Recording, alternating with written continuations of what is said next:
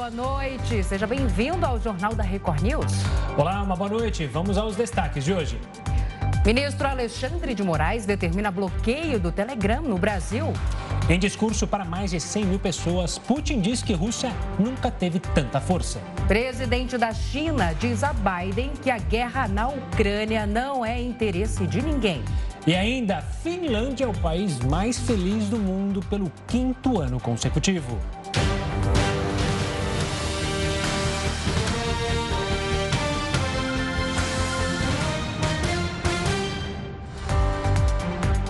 O ministro do Supremo Tribunal Federal, Alexandre de Moraes, determinou a suspensão do aplicativo Telegram aqui no Brasil. Então vamos ao vivo até Brasília conversar com o repórter Matheus Escavazini, que tem mais informações para a gente sobre esta decisão. Oi, Matheus, uma boa noite para você. Boa noite, Salsi, Gustavo. A decisão atende a um pedido da Polícia Federal e as plataformas e provedores têm o prazo de cinco dias para bloquear a utilização do aplicativo no Brasil. Em caso de descumprimento, a multa será de 100 mil reais por dia, inclusive a usuários que usarem recursos tecnológicos para acessarem o Telegram. De acordo com o ministro, o Telegram não respondeu formalmente sobre o pedido para apagar os perfis de Alan dos Santos, o blogueiro Alan dos Santos. A decisão foi embasada no Marco Civil da Internet, que prevê que as empresas de internet atendam a decisões judiciais.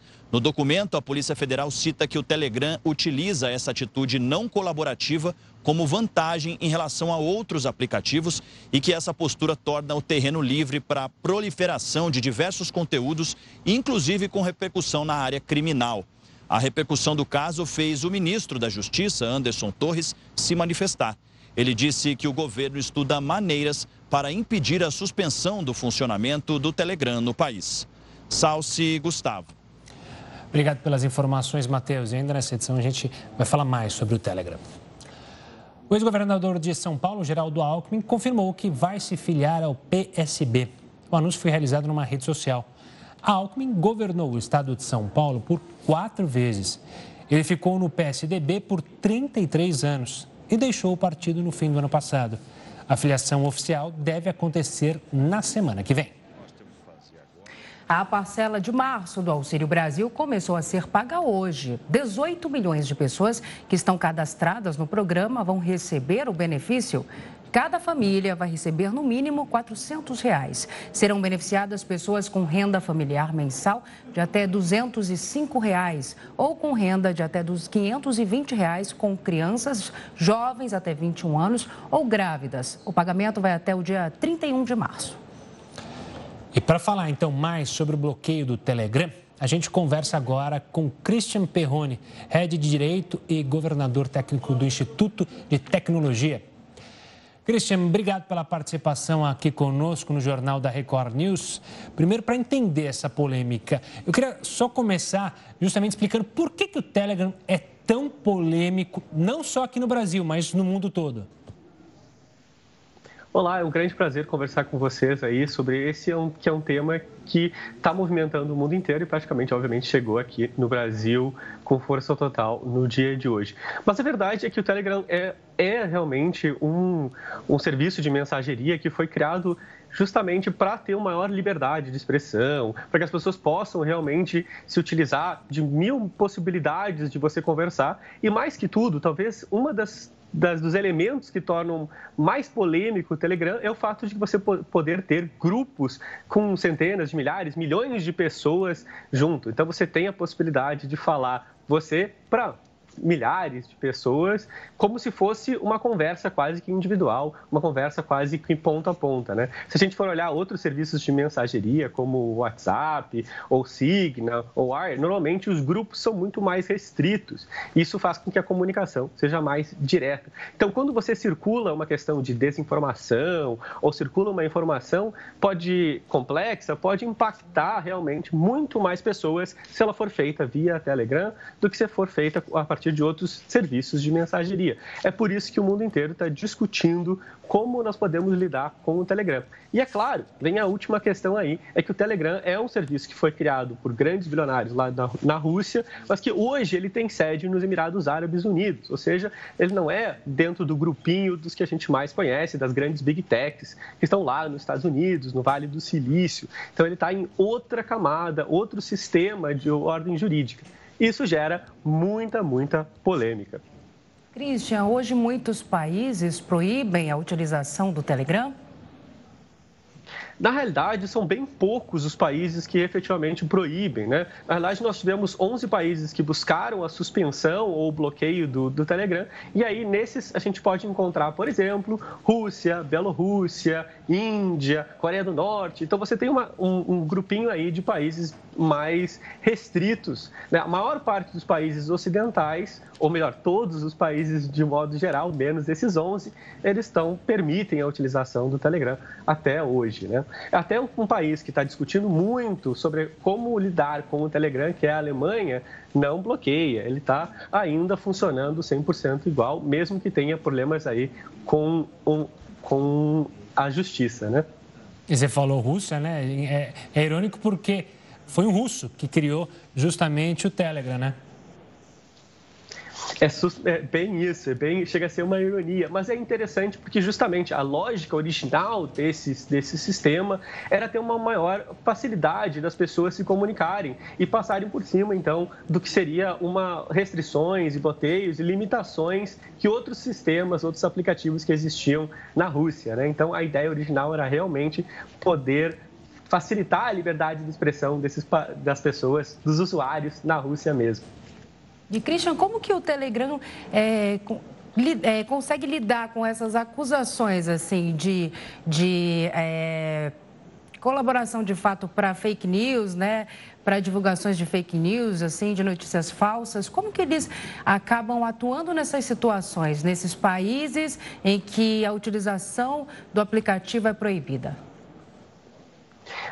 Bom, é aí que está, né? A gente está falando da, da, efetividade desses tipos de bloqueio, né?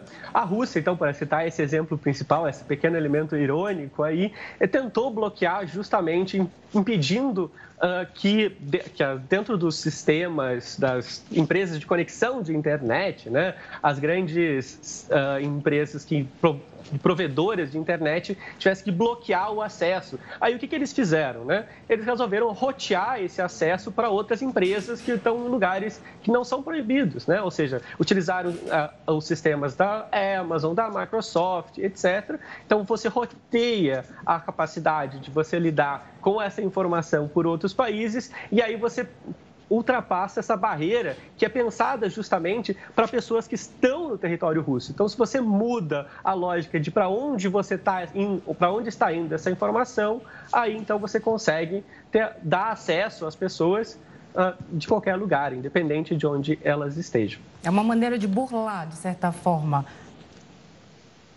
isso, isso, porque pensa o seguinte: quando você bloqueia, você diz, olha, eu vou bloquear as pessoas que, tem, que são do meu país. Então, as pessoas que estão na Rússia vão ficar bloqueadas, mas as pessoas que estão no outro resto do mundo não, né? Você bloqueia aquele sinal de informação específica. Então, quando você diz, não, esse sinal de informação não de informação não está na Rússia, está indo para outro lugar, para um outro sistema, com uma digamos assim, que eles criaram um laranja virtual para onde vai a informação. Aí sim você consegue dizer, olha, você consegue bular enganar, digamos assim, o modo como o sistema acaba bloqueando e com isso, então, você dá acesso à população, né? faz com que todas essas medidas técnicas não funcionem, uma, pelo menos não de maneira efetiva. Cristiano, essa não é a primeira vez que o Brasil, que a justiça brasileira acaba proibindo um serviço de mensagens eletrônica, uma rede social. Só que o, chama, o que chama a atenção dessa vez é que é a primeira vez utilizando o marco civil da internet, né? Não, é bem interessante. Assim, no passado, né, a gente tentou, por exemplo, com o aplicativo Secret, aquele aplicativo que permitia uh, trocas de mensagens anônimas. Né? O que, que a justiça mandou? Mandou que as as lojas de aplicativos, né, a Apple Store, a loja da, da, da Google, não permitisse mais que você pudesse baixar aquele aplicativo. Né? Então, esse foi a primeira tentativa de um bloqueio de um serviço, né, de um aplicativo no Brasil. Depois se tentou bloquear, por exemplo, o WhatsApp. E aí sim se tentou bloquear dentro, através da Anatel, obrigando as empresas de provedores de serviço de internet que bloqueassem, então, os sinais que viessem do Brasil, efetivamente relacionadas ao, ao ao WhatsApp. Então já tivemos um histórico aí nesse sentido. Um dos pontos interessantes agora dessa decisão, ou de certa forma surpreendentes, é que eles realmente, o ministro Alexandre de Moraes, juntou essas duas possibilidades de bloqueio. Ele disse para as empresas, essas lojas de aplicativos, olha, tirem do ar, não permitam que você possa mais baixar esses aplicativos, ou seja, no caso, o Telegram, e tentem impossibilitar as pessoas de utilizarem esse aplicativo. E também disse para a Anatel, olha, manda então que as empresas provedoras de internet também uh, bloqueiem a possibilidade de serviços desse aplicativo no Brasil. Então, um dos primeiros pontos surpreendentes dessa decisão é essa. O segundo ponto surpreendente também é que essa decisão, olhando para essa ideia de efetividade, nessa ideia de potenciais formas de burlar a, a decisão, ela também criou uma multa, tanto para a empresa quanto para os usuários finais que utilizarem esses mecanismos que permitem a burla.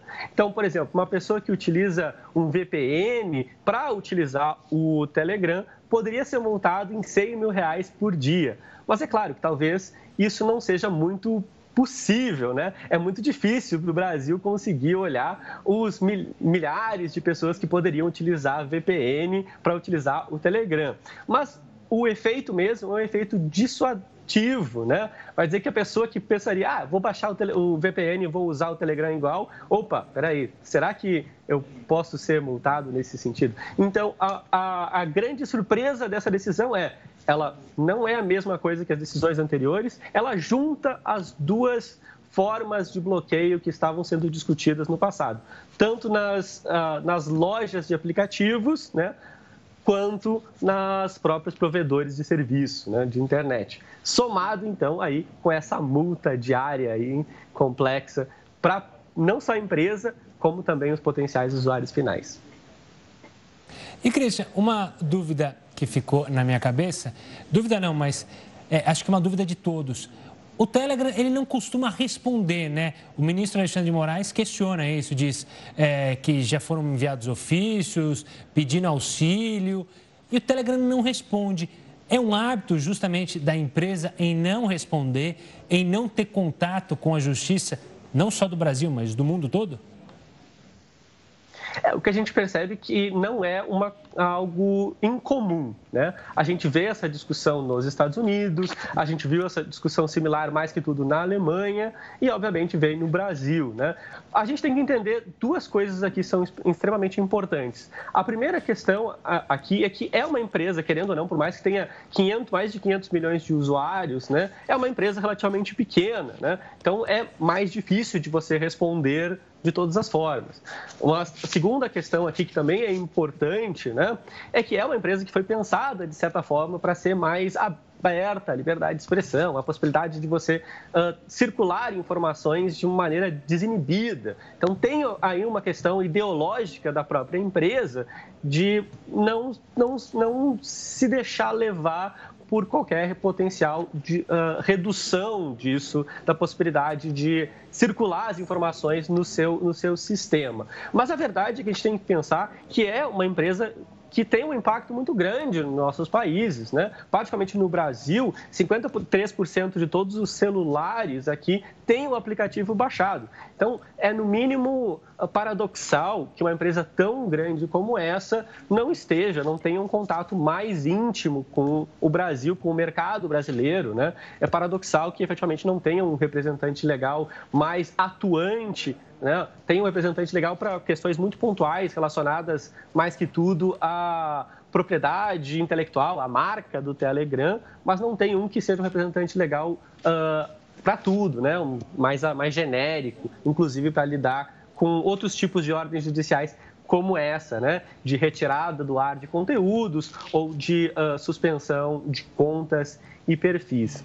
Então a gente tem que entender que, de, de certa forma, é algo que a empresa não é inusual que a empresa faça, e, mas é um pouco paradoxal com o tamanho e o impacto que, esse, que essa empresa tem nos diferentes mercados. Mais que tudo, talvez, no mercado brasileiro, que é que é tão significativo internamente, mas também para o mercado global do Telegram. Christian, só uma, uma última questão.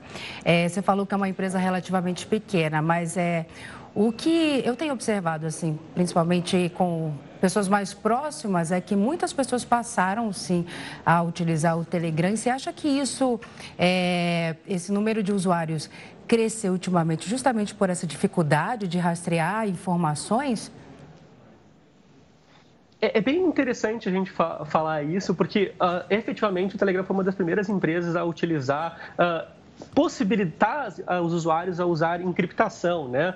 Uh, e por isso gerou essa visão da população de que ela tem um maior grau de proteção é das mensagens, né? Essa ideia de, de ser encriptado de ponta a ponta, essa lógica foi uma das primeiras que uh, empresas que possibilitaram isso. Mas a verdade é que, por padrão, né, o Telegram não é uma empresa que, que todas as mensagens são encriptadas de ponta a ponta. As pessoas têm que escolher fazer com que isso é diferente mente do que o WhatsApp, o Signal, que já são automaticamente as, as, mensagens privadas que a gente manda, elas já são encriptadas de ponta a ponta. Então, essa proteção é uma percepção maior de proteção. O que motiva, talvez, o crescimento do Telegram, de certa forma, né, é uma visão, talvez, contrária a algumas empresas, particularmente as Big Techs, que parecem ter uma ligação assim com a utilização de dados. Então, passam a impressão de que essa é uma, uma empresa mais uh, que mais protege os dados, é o que parece que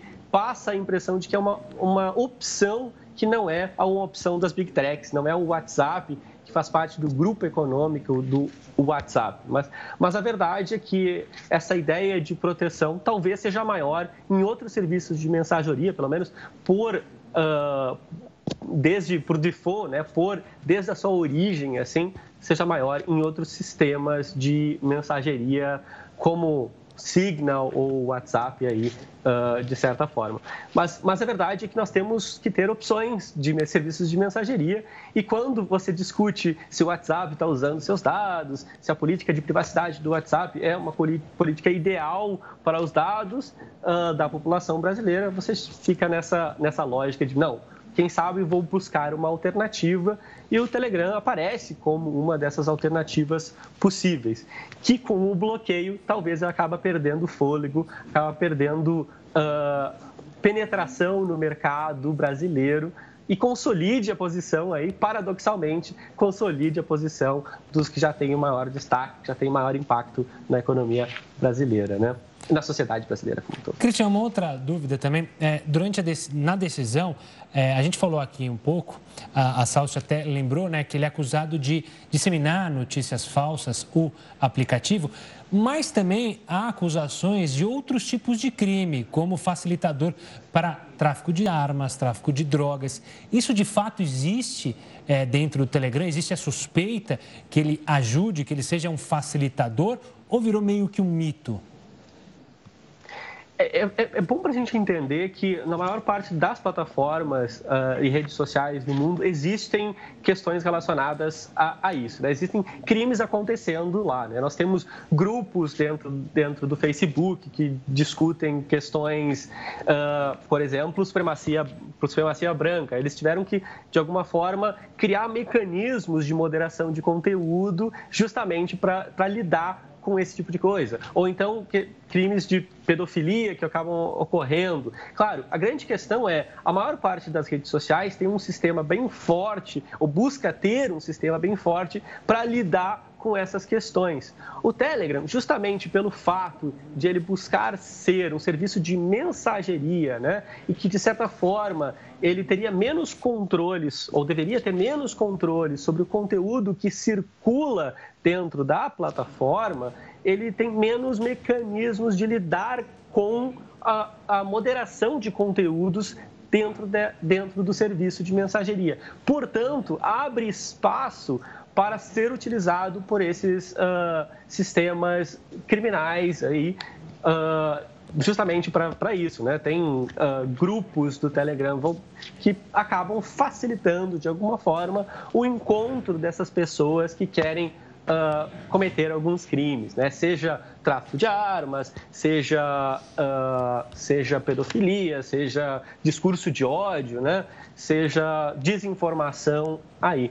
Então não é uma questão de que ele efetivamente ele facilita diretamente a, a, o, que esses crimes ocorram, mas a verdade é que justamente por ter uh, menos mecanismos de lidar com moderação de conteúdo de uma maneira mais proativa, acabam que surgem esses grupos e aí eles ganham um certo grau de evidência. Mas talvez o elemento principal é justamente a possibilidade de você não ter limitação nos grupos do Telegram. Então, você ter grupos enormes, aí sim permite então que ocorra uma série de questões uh, que são complicadas nesse momento, né? Mais que tudo, desinformação aí, ou, uh, que é o principal foco da questão do ministro Alexandre de Moraes nos dias de hoje.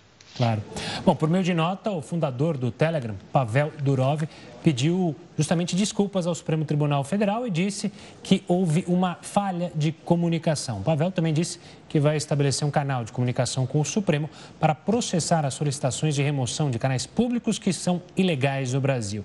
Cristian, eu agradeço demais a sua participação aqui conosco, explicando o funcionamento do Telegram e também as polêmicas que existem em torno do aplicativo. Um forte abraço e até uma próxima.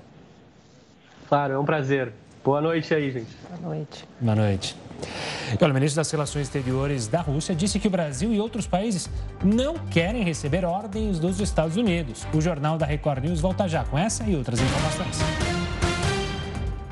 Já estamos de volta. Os bombardeios na Ucrânia continuam. Os últimos dados das Nações Unidas mostram que pelo menos 816 civis morreram desde o início do conflito e os feridos já ultrapassam os 1.300.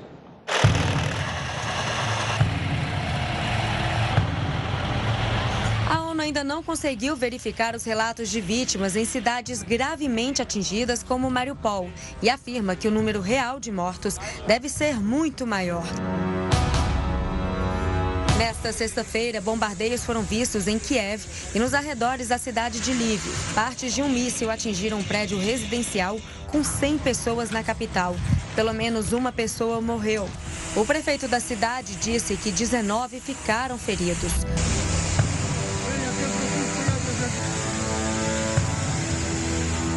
O bombardeio atingiu apartamentos na área e também dois prédios escolares. Quatro crianças estavam entre os feridos. Também em Kiev, as forças ucranianas disseram ter conseguido assumir o controle de uma vila nas proximidades da capital. O lugar havia sido tomado pelos militares russos, que destruíram completamente os veículos blindados dos ucranianos. Em Lviv, três explosões foram ouvidas próximas ao aeroporto. A fumaça escura caiu por horas após as explosões, que atingiram uma instalação para reparar aeronaves militares perto do aeroporto internacional da cidade. Não há informações informações sobre vítimas. Essa foi a primeira vez que Lviv foi atingida desde o início da guerra. A cidade é a principal rota de saída dos refugiados. Em Kharkiv, uma pessoa foi morta e 11 feridas após um prédio universitário ter sido atingido. Já em Donetsk, no leste da Ucrânia, pelo menos quatro civis foram mortos. Apartamentos ficaram destruídos.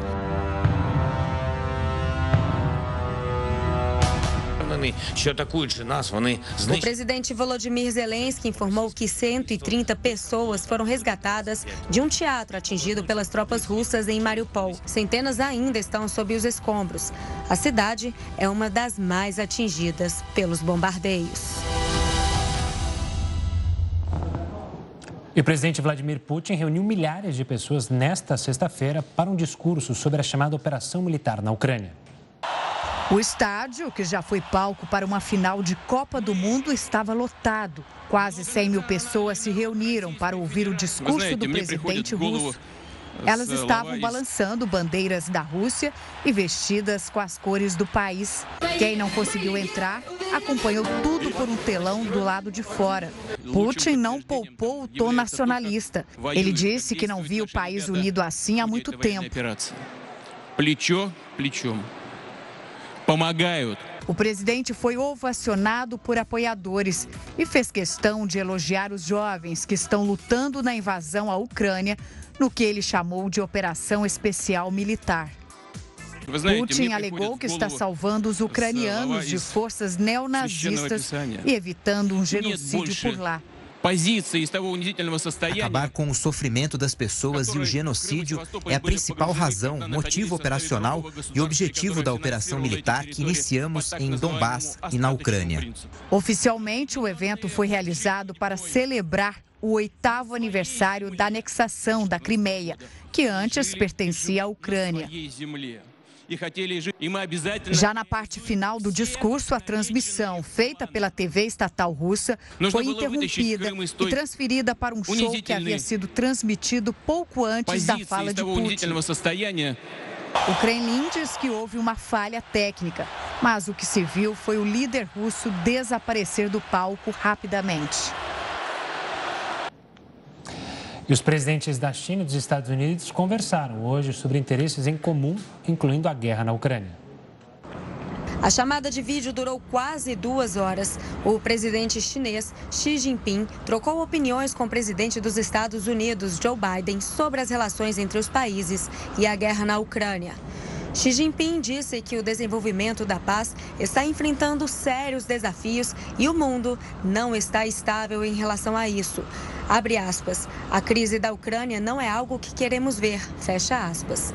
O presidente chinês acrescentou que a China e os Estados Unidos, como membros permanentes do Conselho de Segurança das Nações Unidas e as duas principais economias do mundo, deveriam assumir a parcela de responsabilidades internacionais para trazer paz, segurança e tranquilidade mundial. Já a Casa Branca afirmou que Biden detalhou a Xi Jinping os esforços americanos para prevenir e responder à invasão. O líder também foi alertado das consequências que o país sofrerá caso forneça apoio militar ou material aos russos. A porta-voz da Casa Branca declarou que a China precisa tomar uma posição em relação à Rússia. Oficiais dos Estados Unidos disseram recentemente que Putin convocou a China para fornecer ao país ajuda financeira e apoio militar, incluindo drones. A China negou o pedido de apoio. O Jornal da Record News recebe agora Paulo Velasco, professor de Relações Internacionais da Universidade Estadual do Rio de Janeiro. Professor, boa noite a você, seja muito bem-vindo ao JR News. Professor, o que, que a gente pode esperar? Você acha que é, a gente consegue imaginar mais ou menos o cenário das próximas semanas, desses ataques aí, é, ataques que a gente acompanha cenas horrendas né, na Ucrânia nos últimos dias. O que, que a gente consegue esperar? O que, que a gente acha que vai vir de Putin nos próximos dias? Bom, são mais de três semanas de guerra, né, um, número é, absolutamente assustador de, de, refugiados, mas parece haver de maneira muito clara e contundente né, a certeza uh, de que uh, dos dois lados começa a sentir uma certa exaustão né, a partir do conflito. Né? O que do lado eh, russo eh, começa a haver uma disposição um pouco maior ao diálogo, né? algumas exigências que até aqui vinham sendo feitas de maneira muito peremptória, agora já começam a ser flexibilizadas. Né? Parece que a Rússia se contentaria apenas né, com o reconhecimento de neutralidade do Estado ucraniano, né? ou seja, a renúncia definitiva e integral à OTAN, né? outras variáveis que até aqui eram inegociáveis para a Rússia, né? como, por exemplo, né? a independência né? de parte ali da região do Donbass, né? pode ser que esteja sendo algo uh, já um, flexibilizado, deixado de lado. Do lado ucraniano, da mesma maneira, né, parece haver um interesse bastante contundente em encerrar o conflito o mais rapidamente possível, né, para reduzir, por óbvio, né, a devastação do país né, e essa saída é absolutamente é, impressionante de refugiados, de mais de 3 milhões de refugiados em um período muito curto de tempo. Então, claro que não dá para cravar né, que teremos uma solução em breve, mas ao cabo já de mais de três semanas de conflito, parece que os dois lados né, começam a baixar um pouco mais a guarda e começam a olhar né, para a mesa de negociações, dentro de uma perspectiva um pouco mais positiva. Né? As primeiras rodadas né, foram rodadas sem muitos efeitos práticos, né, tirando né, os corredores humanitários. Agora parece que começa a haver uma chance um pouco maior de entendimento. Agora, isso não interrompe a ação militar russa. Né? A Rússia é muito pragmática no sentido de ampliar a ofensiva ao mesmo tempo né, em que contempla uma mesa de negociação, porque isso permitirá a ela, né, naturalmente, dar as cartas de maneira mais definitiva, né, chegar para negociar em uma posição um pouco mais confortável. Então, né, a ofensiva ela deve continuar até que se chegue a uma solução mais definitiva. Professor, a gente mostrou, antes de mais nada, uma boa noite da minha parte também, a gente mostrou há pouco justamente esse mega evento de Vladimir Putin. Eu queria tentar enxergar as duas possibilidades, imagino, que existam nessa iniciativa de Putin, nessa guerra de narrativas, em que os sinais são muito importantes. Não sei se o senhor concorda, mas de um lado a gente pode mostrar, ou Putin pode ter, é, pode ter mostrado para o Ocidente: olha a força que eu tenho e do outro também pode ser um ato de desespero, de eu preciso mostrar que eu tenho força para o resto do mundo. É possível ver essas duas leituras? É possível, né? É sabido, Gustavo, muito boa noite, né? Que dentro da Rússia existe uma resistência né, ao próprio conflito, né? É, não por acaso são milhares de detidos, né? Então, é, está longe de ser uma, uma unanimidade né, dentro da sociedade russa né, a ideia da guerra né, e da agressão contra a Ucrânia. Né, existem questionamentos, existem dúvidas né, acerca de se esse seria o melhor caminho. É, ao mesmo tempo, né, é, existe também uma tentativa do Putin né, de reforçar o nacionalismo russo. Né? É, vale lembrar que para a política externa russa, né, a dimensão nacionalista é absolutamente central. Né? É, sempre se fala né, justamente do empenho em proteger os chamados russos étnicos, né, as populações de origem russa uh, que vivem em outros locais, em outros países, sempre quando elas se veem ameaçadas né, por qualquer outra força. Né? A justificativa né, para a guerra na Ucrânia, né, que ele eufemisticamente chama de operação especial militar, é justamente a proteção né, da população de origem russa ali na parte mais oriental da Ucrânia. Então, né, esse evento, né, esse mega comício, né, é uma maneira justamente de sinalizar para os russos né, que tudo que está sendo feito, né, por mais que traga algumas consequências negativas, sobretudo do ponto de vista econômico, está sendo feito para proteger o nacionalismo russo, populações de origem russa. Para o mundo, é muito isso que você falou, Gustavo, é uma tentativa de demonstração de força, nenhum momento, claro, né, marcado por é, muitas dúvidas, é, por muita dor, inclusive. Né, as baixas né, nas tropas russas, embora não se tenha um número exato, mas elas existem. Né, então, tudo isso, claro, que acaba criando um cenário de dúvida também, além do próprio cansaço natural né, no fronte, né, aqueles que estão é, na luta mesmo. Né. É, de alguma maneira, o Putin ele toma para si um pouco a estratégia que os Zelensky vem adotando, né, de uma comunicação direta para a população, para a sociedade, né, tentando mostrar que tem apoio, tentando injetar ânimo né, naqueles que estão lutando e na própria sociedade russa, né. E para o mundo é um sinal de que ele tem o Estado na mão e a sociedade na mão, né, mas claro, né, às vezes a demonstração, né, de que se tem o apoio popular é o sinal exatamente contrário, né, de que existe ali dentro já um certo esgarçamento né, e um certo questionamento um pouco mais amplo. De todos modos, é difícil até de fazer essa leitura, Gustavo, porque a gente sabe que é, a sociedade russa é muito silenciada, né, a própria mídia né, ela tem seu trabalho muito limitado, muito cerceado, né, é difícil ter uma noção né, de qual o tamanho da resistência e oposição ao Putin nesse momento dentro do país. Professor, Vladimir Putin foi chamado né, por Joe, Joe, Biden de criminoso de guerra. A gente tem acompanhado né, nos últimos dias essas imagens horrendas aí de ataques a hospitais, a maternidades, enfim. É, a gente já pode dizer que são evidências, essas imagens, de que essas imagens já, já são evidências de fato de crimes de guerra, né? É, são ataques a abrigos, essas pessoas acabam aí sem ter como fugir. A, a própria cidade de Mariupol né, acaba recebendo até 100 ataques por dia. Isso já pode ser considerado um crime de guerra? Pode ser, essas, essas imagens podem ser usadas aí no futuro como provas contra Vladimir Putin? É, tem que ser feito, claro, sempre, né, um trabalho muito cuidadoso de investigação dos fatos, né? Claro que as imagens são absolutamente devastadoras, né? A destruição, ela é muito nítida no país, né? inclusive em áreas é, civis, né? Das grandes cidades, né? Dentro da Ucrânia, né? O, o caso de Mariupol é o caso de uma cidade sitiada, ou seja, vemos ali uma negação absoluta dos direitos humanos mais básicos e fundamentais. Né? É claro que tudo isso, tomado no conjunto, poderia significar né, sim uma violação das convenções de Genebra, uma violação do direito internacional humanitário né, e, claro, a caracterização eventual né, como um crime de guerra. Né? É, mas claro que a, a, retórica do Biden né, é uma retórica que faz parte do jogo político. Né? É, já tivemos também em semanas anteriores, né, já no contexto da guerra, a acusação da Rússia de praticar terrorismo nuclear, por exemplo, né, quando houve a tomada ali da usina de Zaporizhia. Então, há muito essa retórica, que ela claro, né, ela é natural no cenário de conflito, é a tentativa de deslegitimar o outro. Né? Os sinais são muito fortes, evidentemente. Né? O Conselho de Direitos Humanos da ONU ele criou uma comissão de inquérito justamente para avançar né, nessa leitura né, é, do, do, dos sinais que já existem né, de, da prática de crimes de guerra e da violação do direito humanitário ah, e poderia, sim, eventualmente haver algum tipo de responsabilização né, contra o Estado russo ou até mesmo né, contra lideranças russas, né, comandantes militares. Muito embora a Rússia não seja parte do Tribunal Penal Internacional, poderia haver, sim, alguma tentativa de responsabilização de uma maneira um pouco mais indireta. Então, são cenas muito chocantes, sem dúvida, né, mas esse trabalho né, ele exige uma coleta né, de dados um pouco maior do que simples imagens né, que aparecem na televisão. Professor, eu quero voltar ao discurso é, de hoje de Vladimir Putin, porque a simbologia é, é algo muito, muito marcante na história. E o que a gente está vendo, e algo que eu queria pontuar para o senhor, até para o senhor analisar, é justamente a história do Z. O Z começou na guerra, justamente na guerra na Ucrânia, nos tanques.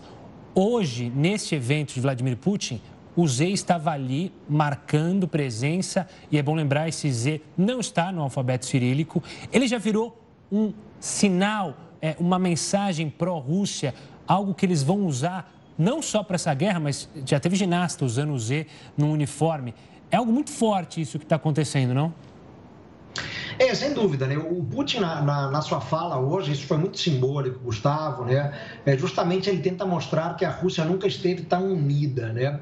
Ah, então há justamente esse apontamento, a simbologia, né? Ela faz parte muito justamente dessa construção de uma nação, né? E quando ele fala em nacionalismo, é justamente a tentativa de criar uma unidade, né? Criar né, um, um, um cenário, um sentimento né, de, de pertencimento mesmo né, ao Estado russo, né, onde se compartilham né, valores, onde se compartilha uma língua, se compartilha uma história, mas vai muito além disso, né, justamente né, um compartilhamento mais amplo né, de, de, uma posição, né, inclusive no mundo, né, uma posição mais revisionista, né, a defesa dos interesses do Estado russo, né, a proteção àqueles que têm origem russa. Então, a simbologia do Z vem muito nisso, né, justamente tentar né, mostrar e sinalizar para né, um uma unidade né, de, uma, de uma sociedade russa né, é, ao lado justamente das ações levadas a cabo pelo Putin. Então, né, essa lógica dele de que a Rússia nunca esteve tão unida né, é, de alguma forma, uma resposta justamente às críticas né, que vêm do Ocidente, é uma resposta né, a esses sinais, né, a essas imagens né, de é, da população questionando e criticando a guerra, indo às ruas em manifestações para protestar contra o governo e a guerra. Vai mostrar justamente que o nacionalismo ele é vigoroso, o nacionalismo ele é forte, ele é robusto, e o nacionalismo seria a base, claro, de uma Rússia é, potente no mundo, né, de uma Rússia poderosa no mundo, né, capaz de fazer frente né, aos agravos praticados pelo Ocidente. Né? Quando ele fala desse nacionalismo russo, é muito nisso, né, criar justamente né, uma dicotomia, né, uma Rússia que reage, que responde né, ao assédio do Ocidente, aos agravos do Ocidente, às provocações do Ocidente, né, e tudo isso com o amparo né, de, de, uma população, de uma sociedade unida né, em torno de um conjunto amplo de ideais uh, e de valores, digamos assim. Então, sim, é uma simbologia né, muito marcante e veremos isso. A tendência é, Gustavo, que vejamos esse símbolo, essa, essa letra Z usada de maneira mais ampla, né? É, enfim, por personalidades, por atletas, por artistas, né? Em um contexto, inclusive, vale lembrar, em que existe uma profunda russofobia no mundo, né? O problema da russofobia já é algo detectado na Europa, já é algo detectado em outras regiões, né? Um preconceito, uma discriminação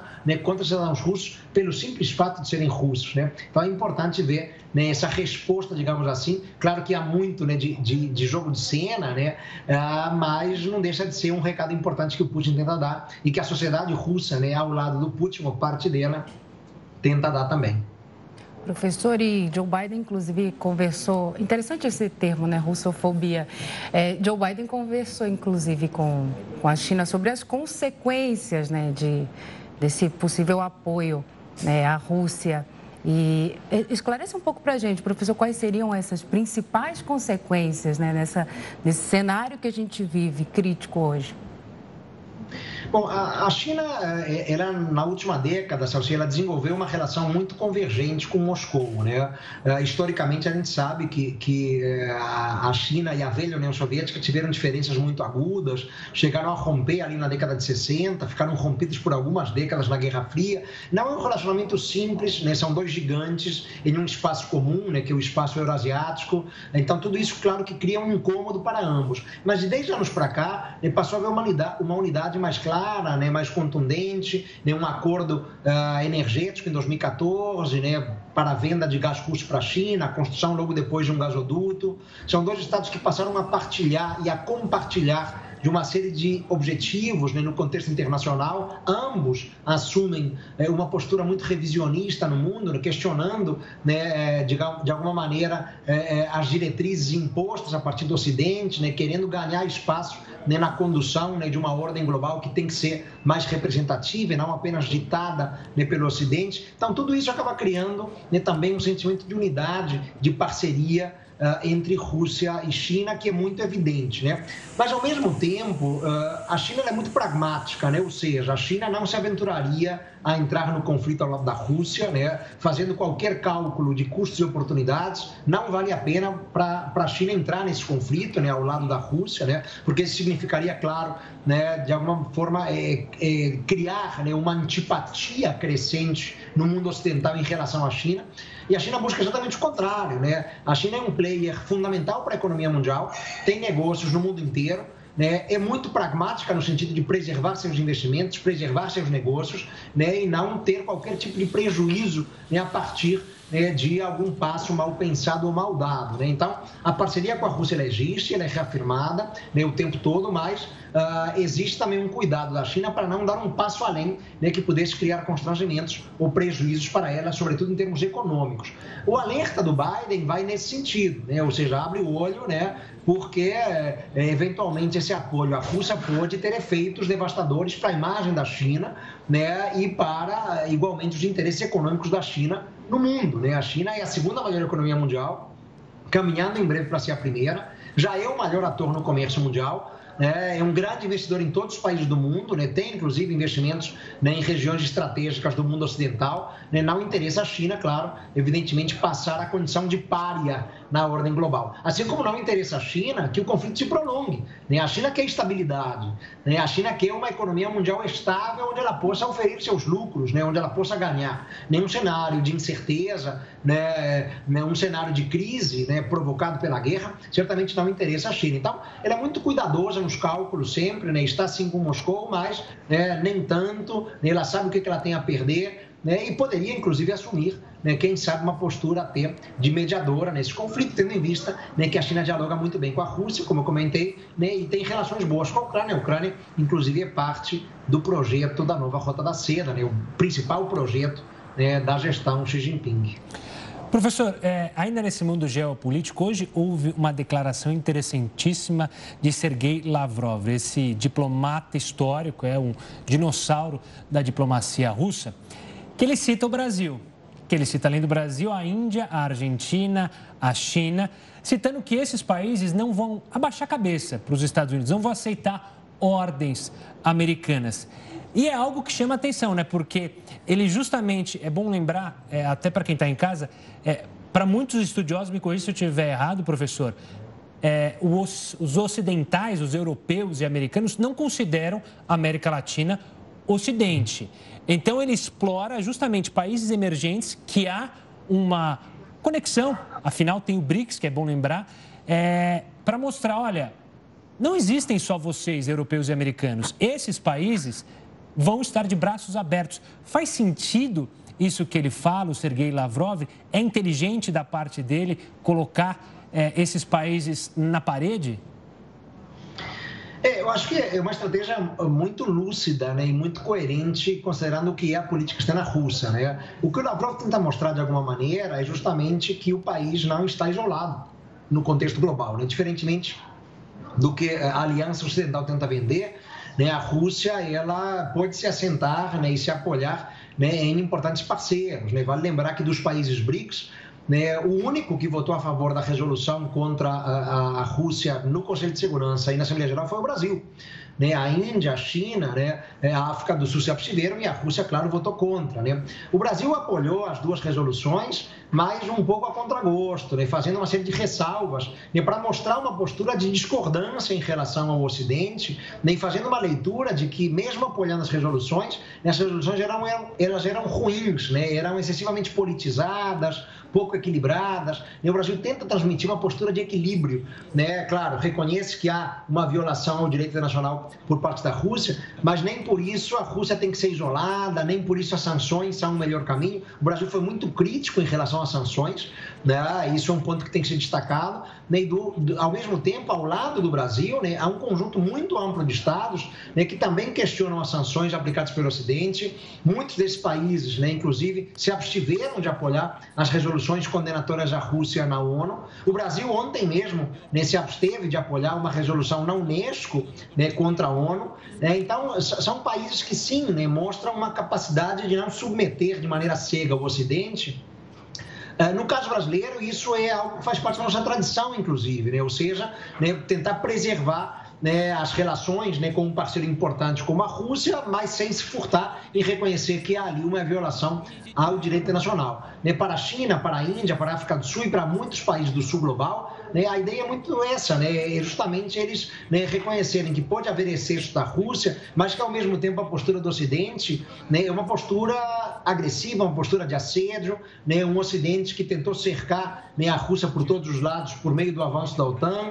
Né, são países que assumem, né, inclusive o BRICS é muito isso, Gustavo, uma postura revisionista na ordem internacional. Né, o BRICS é né, um questionador moderado, brando, mas é um questionador da ordem internacional, né, defende uma ordem mais multipolar, né, onde outros players, né, sobretudo sul global, tenham voz, tenham capacidade de ação, né, onde não seja só o Ocidente a dar as cartas. Então, o Lavrov busca, de alguma maneira, justamente é, estimular né, essa capacidade de resistência, né, é, busca ah, de alguma forma injetar nesses países, né, uma consciência, né, de, de conjunto, de pertencimento, né, a um outro espaço que não é o Ocidente, né, o pertencimento a um espaço, né, que é um espaço muitas vezes deixado de lado pelos países europeus e pelos Estados Unidos, né, onde há um compartilhamento de objetivos, de interesses, né, para rever uma ordem que muitas vezes é injusta, né, com esse subglobal, né, uh, uma ordem que não atende nossas expectativas Então, é um poder de sedução próprio de um diplomata da velha guarda, Gustavo. Você falou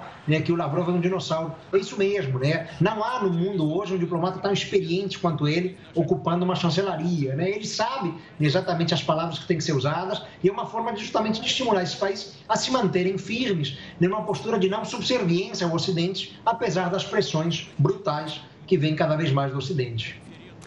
Professor, hoje o presidente alemão, Emmanuel Macron, e também Olaf Scholz, né, o chanceler alemão, os dois conversaram com Putin, tentaram aí é, falar sobre um possível cessar-fogo e não houve é, algo que indicasse algum acordo, alguma coisa. Ele está duro ali na queda e é muito, cada vez se isolando cada vez mais, se isolando cada vez mais. O que você observa? O que, que, que ele quer, na sua opinião?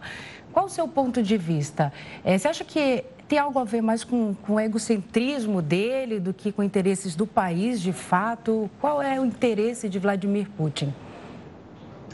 Bom, eu, acho que é uma combinação de variáveis aí. É, é, existe, claro, né, é, muito do, do, seu orgulho né, como líder né, da Rússia há tanto tempo, são mais de duas décadas era Putin, né, então, é, de alguma forma, ele quer se afirmar como líder russo que é, não se curvou ao Ocidente, que conseguiu impor né, algumas linhas vermelhas muito claras ao Ocidente, né, no sentido justamente de que a OTAN não pôde dar nenhum passo além em direção à Geórgia, em direção à Ucrânia, né, então ele entrará né, possivelmente para a história russa como esse líder, né, claro que com um viés despótico, um viés autocrático, né, praticando uma série de excessos, né, ignorando o direito internacional né, em, em vários momentos, mas aquele que conseguiu frear né, o avanço de uma OTAN, o avanço de um Ocidente, né, lembrando que ele acusa muito o Ocidente de ter a cabeça ainda da época da Guerra Fria, né, justamente né, por esse expansionismo buscado pela OTAN em direção a países do leste europeu, criando áreas de influência e, e com o sentido de, de isolar a Rússia.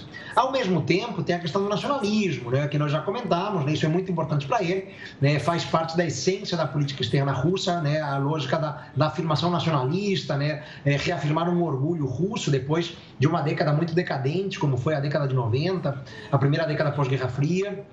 Então, colocar-se atento a essas questões. Né? Então, é, nesses dois âmbitos, né, ele manipula conceitos que são clássicos. Sabe, assim, o conceito da geopolítica do território, o conceito do nacionalismo, né, a defesa da nação. Né? Então, ele se coloca como um líder estadista, digamos assim, né, como a Rússia não teria é, há muito e muito tempo. Né? E, para além disso, né, claro que é, ele é, pode sim, né, dentre as suas exigências, né, como ele vem reiterando, inclusive nos últimos tempos, né, fraturar o próprio território da Ucrânia. Né? É, nesse sentido, nesse afã de proteger os russos étnicos, né, ele pode levar a Ucrânia a perder mais uma parte do seu território, né, ali as regiões separatistas do Donbass, né, de Donetsk e Lugansk. Né? É, ele já tomou para si parte do território quando anexou a Península da Crimeia e pode levar ainda mais essa perda para, para a Ucrânia.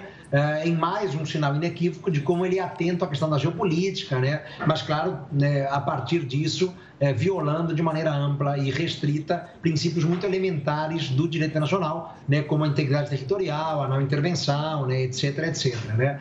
Então, é, é uma figura que, que tem múltiplas variáveis, né, é difícil fazer uma leitura muito precisa do que está na cabeça dele, né? enfim, é, é difícil isso, mas né, podemos perceber, né, pelo que ele tem reiterado, né, que ele tem alguns interesses aí muito claros. Né? A Crimeia, a, perdão, a Ucrânia teria que reconhecer a Crimeia como parte da Rússia, teria que reconhecer a independência dos territórios territórios separatistas da parte oriental da Ucrânia e teria que afirmar neutralidade é, é, no sentido de jamais pleitear adesão à OTAN. Né? Resta saber até que ponto Putin vai continuar exigindo todos esses é, elementos, porque eles são inaceitáveis para a Ucrânia, porque atentam frontalmente contra a soberania ucraniana. Né? Então, talvez numa mesa de negociações, né, enfim, e não se sabe quando será essa mesa definitiva que possa levar à paz? Né? Essa é a pergunta do milhão. Mas pode ser que a Rússia até se disponha a abrir mão de algumas dessas precondições para facilitar o encerramento do conflito. Né? Não está simples para a guerra levar para a Rússia levar adiante essa guerra. São mais de três semanas, né? há uma exaustão no fronte, né? há impactos econômicos muito perversos contra a Rússia, né? nada triviais, né? nunca vistos né? É, em tempos recentes contra qualquer Estado. Né? Então a Rússia começa a se ressentir também. Então, muito embora não haja né, uma percepção imediata na conversa com o Macron e com o Olaf Scholz, né, ele deu a entender de que não há né, a perspectiva de um encerramento imediato do conflito, mas a cada semana que passa podemos entender que é, as chances para uma mesa de negociação ser bem sucedida começam a crescer. Mas para isso, as posições de Kiev de Moscou têm que ficar mais coincidentes. Por enquanto, elas ainda estão muito distantes, né? e havendo esse desencontro tão amplo, a chance de uma paz ainda é remota. Né? Mas começa a haver talvez uma disposição de ambos os lados né? em chegar a um ponto de equilíbrio. Talvez não para amanhã, talvez ainda demore um tempo, mas isso começa a se vislumbrar de alguma maneira já no Ocidente, já no, no é, ali no, no, horizonte. Né? Vamos ver né, como acontece, como evolui. Vamos ver. Professor Velasco, quero agradecer demais mais uma vez a sua participação aqui conosco no Jornal da Record News, sempre muito atencioso e preciso nas análises. Um forte abraço e até uma próxima. Um abraço, Gustavo. Até a próxima, Salsi. Bom trabalho para vocês. E ainda sobre a guerra na Ucrânia, a cidade de Lviv teve hoje um protesto contra a morte de crianças durante a guerra. Em uma praça central, os manifestantes usaram carrinhos de bebê para representar as crianças que morreram. Autoridades ucranianas afirmam que 109 menores de 18 anos foram vítimas do conflito. Além disso, outras 130 ficaram feridas. A guerra na Ucrânia pode impactar o preço do trigo. O Jornal da Record News volta já. O Conselho de Segurança da ONU voltou a se reunir nesta sexta-feira. O encontro foi marcado por debates sobre a produção de armas biológicas. Durante a sessão, o embaixador da Rússia nas Nações Unidas repetiu a acusação de que os Estados Unidos estariam financiando laboratórios de guerra biológica no território ucraniano. O russo afirmou que apresentou ao Conselho materiais que indicam a ação dos países.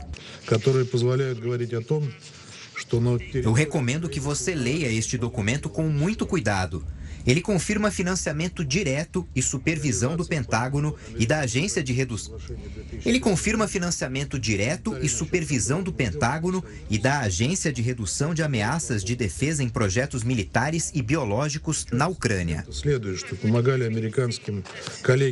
O representante da China na ONU chegou a pedir uma investigação sobre o caso. Em resposta à alegação russa, a embaixadora norte-americana afirmou que a atitude de Moscou seria uma bandeira falsa, em um esforço para desviar a atenção da guerra. Sabemos que a desinformação da Rússia é um sinal de desespero. Essa é a verdade e continuaremos a garantir que o mundo a veja e ouça. Ela negou que a Casa Branca esteja cooperando com pesquisas biológicas e finalizou dizendo que o Kremlin é quem possui histórico de armas químicas. Em seguida, o embaixador russo destacou que o Conselho de Segurança está em completa negação e, por isso, não aceitará que as acusações tratam-se de fatos e não de propaganda.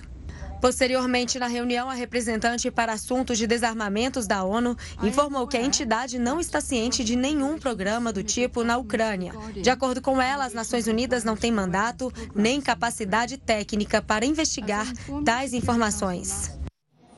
A Rússia e a Ucrânia são responsáveis por um quarto das exportações de trigo em todo mundo. Vamos chamar o Heródoto Barbeiro, porque esse adora um pãozinho francês, adora um belo prato de massa, de macarrão com um molho ali vermelho, ou também um carbonara. Heroto, como é que vai ficar o seu almoço de domingo com aquela bela macarronada se a guerra não terminar? O pãozinho também vai ficar mais caro? Tudo vai ficar mais caro? Olha, eu estou mais preocupado no domingo à noite que a gente come pizza. Ah, pizzinha. O meu é hoje. Hoje é sexta-feira. Hoje eu como sexta-feira pizza. Agora, sabe uma coisa curiosa? Elas têm duas coisas. Houve uma mudança no comportamento da nossa população. Sabe que algum tempo atrás, o trigo não era tão importante na padaria como ele é hoje. Houve uma mudança de hábito. O pessoal usava outras farinhas. Por exemplo, farinha de milho, vocês lembram da broa? Oh, delícia. A venda de farinha de milho. Tinha uhum. também farinha de mandioca. Mas aos poucos nós fomos mudando o nosso hábito e fomos é, trocando isso por trigo. É uma coisa curiosa na sociedade. E outra coisa curiosa é o seguinte: eu vi agora há pouquinho a reportagem da ONU. Tem um órgão da ONU chamado FAO, que tem sede em Roma. E ele cuida dessa questão da alimentação. E ele está preocupado, dizendo o seguinte: que é provável que a gente tenha problemas de alimentação no mundo. Por que razão? Como você lembrou, Gustavo, a cada 4 quilos de trigo que é exportado no mundo, um vem da, da Rússia juntamente com a Ucrânia. E eles estão nessa fase da guerra, logicamente, uh, não, vão, não vão exportar. O preço já subiu 22% e é provável que agora, no mês de março, ele suba mais 15%. Estava vendo que algumas cidades brasileiras, por exemplo, no Rio de Janeiro, o quilo daquele pãozinho que você gosta na chapa, com bastante hum. manteiga de um lado e de outro, assim, bem passadinho. Requeijão na Já está sendo vendido a 20 reais o quilo. Do pãozinho, esse aí, ó. Esse pãozinho aí, que é aquele bem tostadinho e tal, 20 reais o quilo. Agora, uma coisa curiosa, apesar da, da, da, da Ucrânia e da, da Rússia venderem muito trigo, ela não vende para o Brasil. Mas ainda assim subiu de preço por quê? Bom, por causa da guerra, porque os navios têm que fazer outra rota, fica mais caro carregar o navio, porque tem menos oferta de trigo no mercado. Mas o Brasil não compra. Os três maiores uh, fornecedores de trigo para o Brasil são a Argentina, nosso vizinho aqui, Los Hermanos, o Canadá e os Estados Unidos. São os três países que mais uh, vendem trigo para o Brasil. Agora, ainda assim, como a, o trigo é uma commodity mundial, por causa também dessa guerra, e por causa de uma seca muito grande nos Estados Unidos, que derrubou a produção de trigo americana, por esse motivo, então, o, o trigo subiu de preço. Então, significa o seguinte: já subiu de preço e vai subir mais no mês de abril. Por que razão? Porque coisas como essa você não compra hoje para usar amanhã. Você geralmente compra com seis meses de antecedência, um ano de antecedência. Então, o que está na padaria hoje foi comprado há seis meses atrás com preço anterior. Mas algumas padarias, por conta de aumento, onde eu ouvi falar de aumento, já está aumentando. Quando a gente for comprar novamente lá para frente, aí sim o trigo vai ficar mais caro. E é aquela pergunta que não quer calar. Se nós somos um país hoje que tem uma agroindústria tão forte, por que, que o Brasil não é autossuficiente na produção de trigo? Porque os agricultores chegaram à conclusão que é mais barato importar o trigo do que produzi-lo no território brasileiro. Então, nós vamos ficar na pendência dessa situação mundial. Esperamos, logicamente, que a situação melhore, mas a curto prazo, a impressão que eu tenho é que nós vamos ter que comer menos pizza, menos macarronada, como você falou, com aquele molhão vermelho em cima, e aquelas pizzas no final de semana. É, vai, vamos ter que voltar para farinha de milha, farinha de mandioca. Farinha de mandioca que é uma delícia, é bom frisar, mas é o jeito é substituir caso o aumento chegue muito alto, né, Heraldo? Exatamente. É bom lembrar que o trigo é um carboidrato que engorda. Pelo menos mantém a forma, né? Vamos ficar fitness. Heraldo, você volta daqui a pouquinho ainda para trazer outro assunto aqui para gente. Ok, já já. Até já. O assunto agora é a taxa de desemprego, que atingiu 11,2% da população brasileira entre novembro de 2021 e janeiro deste ano, segundo o IBGE. São 12 milhões de pessoas sem trabalho, 900 mil a menos do que no trimestre anterior. Apesar do mercado de trabalho seguir em uma trajetória de recuperação, o rendimento real do trabalhador segue em queda em todas as categorias e encolheu quase 10% em um ano. O número de ocupados no país atingiu 95,4 milhões de pessoas. A informalidade recuou, mas ainda atinge 40,4% da população ocupada, o equivalente a 38 milhões e meio de pessoas. Olha, a Prefeitura de Porto Alegre anunciou hoje que não será mais obrigatório usar máscaras em locais fechados. A cidade faz parte do grupo de oito capitais que desobrigaram o uso das máscaras, tanto em lugares abertos como fechados. São, além do, de Porto Alegre, há também São Paulo, Maceió, Porto Velho, Florianópolis, Natal, Brasília e Rio de Janeiro. As cidades que optaram pelo relaxamento apontam uma melhora de praticamente todos os indicadores da pandemia. Uma pesquisa da Confederação Nacional de Municípios apontou que quase 90% das prefeituras mantiveram a obrigação de usar máscaras em ambientes públicos. Apenas 7% desobrigaram o uso da máscara. A Petrobras defendeu o reajuste dos preços da gasolina e do diesel. O Jornal da Record News volta já já. Estamos de volta para falar do desmatamento na Amazônia, que foi o pior para o mês de fevereiro em 15 anos, de acordo com um relatório do Instituto e Amazon. Os dados indicam que o Brasil desmatou 303 quilômetros quadrados de floresta nativa na Amazônia no último mês.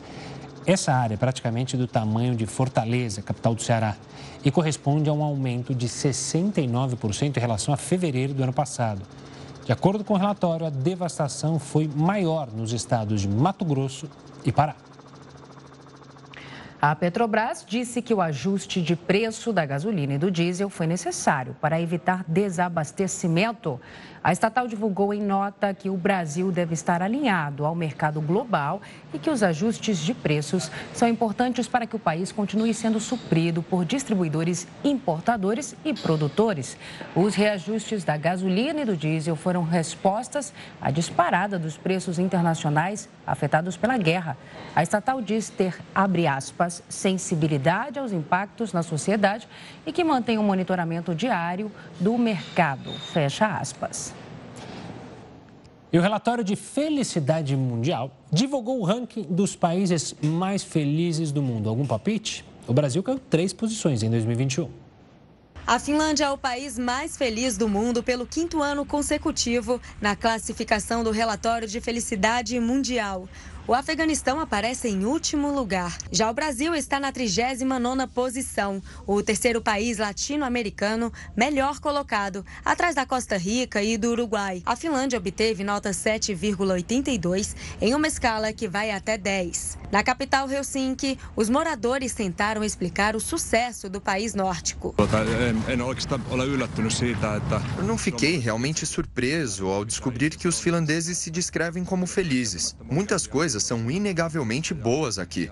Natureza bonita, somos bem governados, muitos pontos estão em ordem. Talvez seja porque, em um país frio, você não pode gastar energia em questões superficiais. Por isso, nos concentramos no que realmente importa.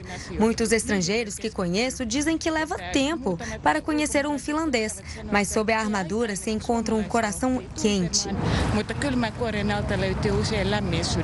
O ranking é baseado em pesquisas que questionam as pessoas sobre a sensação de felicidade e cruzam as informações com dados do PIB, níveis de liberdade individual ou de corrupção, entre outros dados. Então vamos conversar com Heródoto Barbeiro sobre este assunto. Heródoto, na sua opinião, quais são os principais motivos aí dessas pessoas serem mais felizes? Salsi, esses dados, essa pesquisa também é da ONU. Você vê que a gente está falando muito da ONU. Essa pesquisa também a ONU está fazendo há uns 10 anos. Deixa eu te perguntar. O que você acha que um país tem que ter para ser feliz? Ah, eu acho que. Carnaval, estamos aí, todo mundo não, na, não, rua, viva, todo mundo. Não. Segurança, saúde, não ter corrupção. Certo. E aí, Gustavo? Ah, eu concordo, né? Ter uma saúde boa também, né? Para os telespe... telespectadores, para os cidadãos nós, né? irem buscar quando tiver necessidade. Mas acho que uma festinha é outra, outra ali, é. uma praia para você curtir o final de semana. Ainda mais numa sexta-feira como é, hoje. Exatamente, é importante. Entretenimento também é alegria, poxa vida. Agora eu vou dizer, eu vou dizer para o pessoal que está nos acompanhando quais são os critérios. Bora. Tem critério lá para eleger. Primeiro critério, baixa corrupção. Hum. Segundo critério, honestidade. Terceiro critério, solidariedade mútua na sociedade. Esses são os três critérios usados por esse órgão da ONU para fazer essa classificação. Agora, vem em primeiro lugar, está o combate à corrupção. Então, os países mais felizes são aqueles em que você praticamente não ouve falar de corrupção. É porque reflete, E que as né? pessoas são honestas. Tudo... Exatamente. São aquelas pessoas, por exemplo, que você deixa uma banquinha na, na, Todo mundo já viu na internet, de relógio, na rua, diz que custa 10, o cidadão pega um relógio, pega os 10, bota lá na banquinha. Sim. Acho que todo mundo já viu isso. Então, esses são os três critérios. E usando esses três critérios, como a gente mostrou na nossa reportagem, tem mais um detalhe. Com o advento das mídias sociais, é muito mais fácil a gente divulgar essas coisas todas do mundo, inclusive a guerra que a gente está cobrindo aqui na, Record News. Aí vai o seguinte: então, dentro desses três critérios, tem a Finlândia, que está em topo, como a gente mostrou na matéria, na reportagem agora há pouquinho. É, agora é o seguinte: veja por quê. Primeiro, eles têm um belíssimo meio ambiente. Tem floresta e tem lagos na Finlândia. Os serviços, como você lembrou, lá, funcionam. Saúde educação. E sabe o que mais? Sauna. Uh, sauna é bom, hein? Entendeu? Sauna também, porque é um país muito frio, como a gente sabe. Né? Outra coisa, a desigualdade social é muito pequena. Lá o salário entre a pessoa que trabalha na, vamos dizer, na portaria da empresa e o presidente, a diferença é muito pequena. Não é como em outros lugares que o pessoal que trabalha na portaria ganha muito menos do que o presidente da empresa. Lá o presidente da empresa ganha mais, não muito mais, para poder ter uma certa igualdade. Outra coisa também, uh, que a gente vê muito nas redes sociais, a criminalidade. Então, na Finlândia é baixíssima a criminalidade. Assalto à mão armada, nem pensar. Às vezes tem um ou outro batedor de carteira, mas fora isso, o país é extremamente seguro. Agora, para esses critérios, a gente viu na, no ranking aí, eh, os 10 melhores são países da Europa. Os 10 melhores países mais felizes estão na Europa. Me, de certa forma, me, me, me, me deixou surpreso que lá na rabeira, além daqueles que a gente mostrou, nós temos a Índia, temos o Líbano, por causa. O Líbano está vivendo uma crise tremenda. E o Afeganistão, né, que viveu aí, vive até hoje uma guerra civil interna. E agora, inclusive, com. A, a, olha o ranking aí. O último, em último lugar está o Afeganistão. Que, aliás, hoje, viu, Gustavo? Um recado para você. Para mim. O principal apresentador do telejornal foi para o Chilindró. Oh, não chama... sei o que, que ele falou, é, não foi o que, que ele falou lá, acho que ele falou do Afeganistão, vamos tomar cuidado. É bom. O cara foi preso, cara saiu do telejornal e foi para cadeia. Que loucura. É uma coisa terrível. Então, ah, você vê o seguinte, você vê que as pessoas são felizes quando ela pode sair na rua tranquilamente, quando as pessoas são solidárias e quando o cara sabe o seguinte, ele paga o imposto e ele sabe que não vai ser roubado. Ele sabe que a obra não vai ser superfaturada. Ele sabe que aquele imposto que ele está pagando vai beneficiar a sociedade como um todo. É isso que faz as pessoas serem felizes. Nós estamos no lugar de número 39, como vocês disseram. Né? Precisamos avançar isso. Precisamos. Quem sabe? Tem uma eleição aí pela frente, é, quem sabe? Sei lá, eleito, gente... eleitoral. É, tem uma eleição aí na frente, quem sabe? Exato, exato, mas é bom lembrar que não é só olhar para os políticos, é ter que olhar para o próprio umbigo, porque como você falou, né? Lá, se não é corrupto, a corrupção não mede só pelos políticos, é também pela sociedade. É a questão Perfeito. de não querer passar a perna em ninguém, de não querer parar Perfeito. na vaga que não é para você, só por 15 minutinhos, é rapidinho. Então é uma mudança total, né? A sociedade não admite a corrupção na política porque lá dentro eles não admitem também, não vai admitir você pagar para o guarda para ele liberar você porque você tomou uma ou outra é, cerveja. Então isso reflete em tudo, né? Exatamente. Quer dizer, são coisas até. Você lembrou muito bem. Começa no pequenininho. É. Certa vez peguei um metrô em Londres para ir no aeroporto, do City Airport em Londres. Chegou no final lá, todo mundo desceu, eu inclusive para visitar o aeroporto, e o pessoal passava aquele cartãozinho do metrô na maquininha. Não precisava passar. Aí eu perguntei para o cidadão que estava me assessorando, escuta, mas e se o cara não quiser passar? Ele dizia, por que, que o cara faria isso? Aí eu fechei a boca e fiquei até agora, até travou a, a, a transmissão com o Heroto. Pô, Heroto, tinha deixado você numa posição ingrata ali, com a boca fechada, mas só terminando. Então, sua, sua conclusão, você falou, poxa, fiquei quietinho, fiquei sem graça, foi isso, né? É isso, gente. Um grande abraço aí e vamos em frente. Vamos em frente, vamos buscar felicidade, não vamos desistir, não. Vamos subir nesse ranking, Heroto. Sem dúvida. Sextou. Até mais, gente. Um abraço. Um abraço. Tchau, tchau. Até, querido. Obrigado. E olha, os preços dos alimentos, a gente falou do Afeganistão, não param de subir por causa da guerra na Ucrânia. A situação é preocupante, já que grande parte da população já não tem condições financeiras para comprar comida. O Programa Mundial de Alimentos já gastou um bilhão de dólares para alimentar a população do Afeganistão só este ano e mais de um bilhão e meio de dólares serão necessários para o envio de alimentos para o país. Os valores dos alimentos já subiram 40%, segundo a porta-voz do programa. Os preços dos alimentos e dos combustíveis é algo que já estavam em alta desde fevereiro. À medida que a crise na Ucrânia se aprofunda, mais os afegãos sofrem e as estatísticas só pioram. 95% das pessoas já não conseguem comprar comida. Grande parte do fornecimento do trigo consumido no Afeganistão vem do Cazaquistão e do Uzbequistão. Mas com a guerra, o custo da assistência humanitária pode aumentar de 10 a 20%.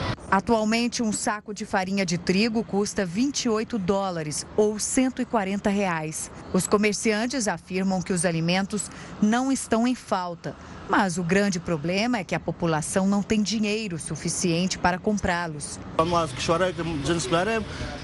Há uma guerra entre a Rússia e a Ucrânia, então somos afetados. Nossa economia caiu e está piorando. Os preços dos alimentos estão subindo dia a dia. Há um alto aumento nas taxas de petróleo e trigo e há uma enorme diferença de preço.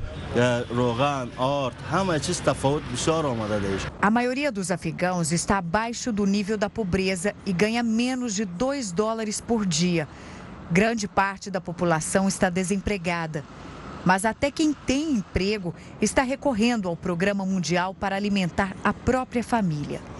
80% das pessoas estão endividadas por pegarem dinheiro emprestado para comprar comida ou remédios. E 100% das casas lideradas por mulheres estão totalmente sem suprimentos. Que situação, hein? E olha, a falta de chuva secou completamente os canais de Veneza. O Jornal da Record News volta em apenas 30 segundos. Com a alta no valor do petróleo, como reduzir o consumo do combustível e economizar nas contas, hein, Gustavo? Mistério, hein? Mas a Agência Internacional de Energia divulgou algumas dicas. Olha só. Desde o início da guerra, em 24 de fevereiro, o preço do barril do petróleo sofre oscilações contínuas. No início de março, quando o presidente Joe Biden proibiu a importação da commodity russa, o valor disparou, ultrapassando 130 dólares. Após apresentar quedas no começo desta semana, o barril voltou a registrar alta. A escalada no preço se dá em meio a temores de escassez na oferta do produto em razão das sanções impostas da Rússia, uma das maiores maiores produtoras e exportadoras de petróleo do mundo. A Agência Internacional de Energia, que orienta governos sobre política energética, estima que as punições podem fazer com que 3 milhões de barris de petróleo e derivados russos não cheguem ao mercado por dia a partir de abril. A organização ainda alertou que o combustível importado do Kremlin não pode ser substituído no curto prazo. Com isso, ela listou algumas alternativas para reduzir o uso do produto. Segundo a agência, é preciso de diminuir em 10 km por hora a velocidade autorizada nas estradas, fazer home office pelo menos três dias por semana, promover uma ação de domingo sem carro nas grandes cidades, reduzir o preço dos transportes públicos, além de incentivar o uso de meios de locomoção que não dependem do petróleo, como bicicletas, trens e veículos elétricos. O órgão afirmou que essas atitudes podem contribuir para que 2 milhões e 700 mil barris sejam economizados diariamente em quatro meses. Para se ter uma ideia do efeito dessas medidas, a quantia de combustível poupada corresponde ao consumo de todos os veículos da China. Olha, a falta de chuva secou completamente os canais da cidade de Veneza, um dos maiores cartões postais de todo o mundo. As tradicionais gôndolas empacaram e outras embarcações, por pouco, não encalharam. Veneza costuma alternar marés altas, que inundam a cidade, e as baixas, que fazem com que o transporte seja suspenso em algumas regiões. Segundo as autoridades italianas, os canais devem voltar ao normal até o próximo mês. Aqui no Brasil, o governo federal anunciou a liberação de novos saques do FGTS para trabalhadores com carteira assinada. Entenda melhor como é que isso vai funcionar. Os brasileiros vão poder sacar até mil reais em datas definidas pelo governo federal. A estimativa é que a medida injete até 30 bilhões de reais na economia e beneficie 42 milhões de pessoas. Terão direito trabalhadores em regime da Carteira Nacional de Trabalho, trabalhadores rurais, funcionários temporários, trabalhadores avulsos, atletas profissionais, empregados domésticos e safreiros. Os saques serão liberados a partir do dia 20 de abril e vão até 15 de dezembro deste ano. Os primeiros contemplados serão os aniversariantes de janeiro. Os nascidos em outros meses terão os valores liberados nas datas seguintes. O valor será acreditado pela Caixa automaticamente. O banco vai retirar o dinheiro dos fundos de garantia e creditá-los em poupanças sociais. A partir disso, será necessário apenas movimentar os valores através de pagamento de boletos, transferências bancárias, incluindo PIX ou transações com cartões de débitos virtuais. E a Agência Espacial Russa Roscosmos realizou hoje um lançamento com a nave Soyuz para entregar a mais recente tripulação à Estação Espacial Internacional. O lançamento entrega uma tripulação totalmente russa. Eles vão substituir a Expedição 65, que inclui Mark Van der Hey, um astronauta da NASA que estabeleceu o recorde de voo espacial mais longo de um americano. Ele vai retornar à Terra em 30 de março, adivinha só com quem? com os parceiros de expedição russos. Olha a citação. Bebês nascidos de barrigas de aluguel estão recebendo cuidados especiais na Ucrânia. A maioria dos pais dos recém-nascidos é de estrangeiros que não conseguiram buscar os filhos no país porque o espaço aéreo do país está fechado. Mais de 20 bebês que estavam em uma maternidade improvisada em um porão foram transferidos para uma clínica. E mais de 3 milhões de ucranianos fugiram do país. Desses, quase 2 milhões foram para a Polônia. Mais da metade dos refugiados ucranianos cruzou a fronteira para a Polônia. enquanto outros encontraram abrigo na Hungria, Eslováquia, Romênia e Moldávia. Em resposta, a Agência da ONU para Refugiados vem trazendo mais assistência para a Polônia. Bem, o que vimos nos últimos dias é que os refugiados que estão chegando estão mais vulneráveis, em um estado mais traumático do que aqueles que vieram nos primeiros dias ou talvez na primeira semana.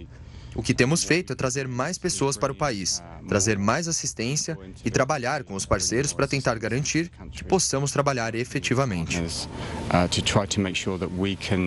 Até agora, a agência enviou 22 caminhões cheios de cobertores, lâmpadas solares, roupas quentes, colchões, galões e lonas plásticas para a Ucrânia. Outros devem ser enviados, mas depois que a situação melhorar nas regiões que enfrentam a pior crise humanitária. O Jornal da Record News fica por aqui. Obrigada pela companhia.